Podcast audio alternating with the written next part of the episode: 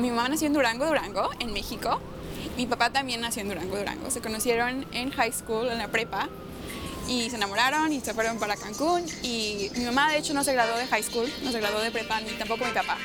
Pero los dos siempre pusieron nuestra educación primero, entonces nos venimos para los Estados Unidos y aquí yo crecí y estudié computación. A mi mamá eh, siempre me dijo que lo que yo quisiera hacer, lo podía hacer. Lo que yo quisiera lograr, lo podía lograr. Me gustaría haber visto un video como este en una edad más temprana. Hola chicos. Cuando me dijeron que tenía que escoger una carrera, me dio un poco de tristeza porque tengo muchos intereses.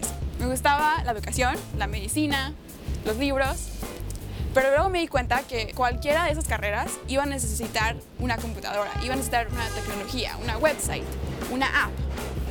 Hoy puedo estar trabajando, programando una aplicación para alguna maestra o, y luego en dos meses puedo estar escribiendo un código para un programa de software para la medicina, los dentistas, los ortodónticos.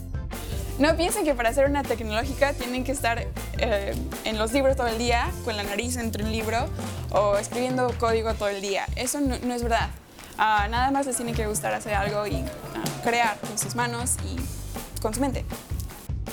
De hecho, para ser un buen científico o un buen programador, tienes que pensar como artista a veces para resolver los problemas de la computadora, para escribir mejor código.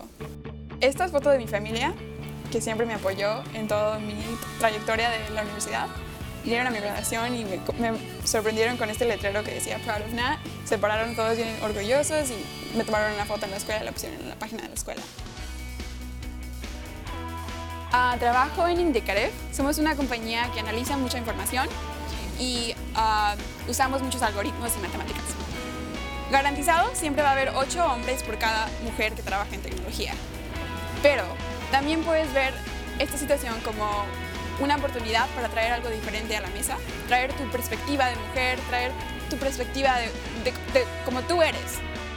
La razón por la que solo somos dos chicas en la compañía, en una compañía de 12, yo creo que la razón es porque muchas mujeres no piensan de esto como una carrera posible para ellas o nadie les ha dicho que es, es una carrera posible para ellas. No importa tanto de dónde vengas, es más importante a dónde tú quieras ir, a dónde, a dónde te ves, en dónde te enfocas. Tengo un sueño que algún día, o sea, el número de las mujeres y los hombres trabajando en esta industria va a ser 50% y todos vamos a ser iguales. Tal vez si tú oyes la palabra tecnología puedes pensar en un teléfono, en un celular, en una computadora, en algo que se conecta a la pared. Todo esto se está construyendo para que la vida de un humano sea mejor vas a ser diferente, vas a, no te vas a ver como los demás, pero puede ser súper divertido ser la diferente, ser la que no es como los demás, pensar diferente.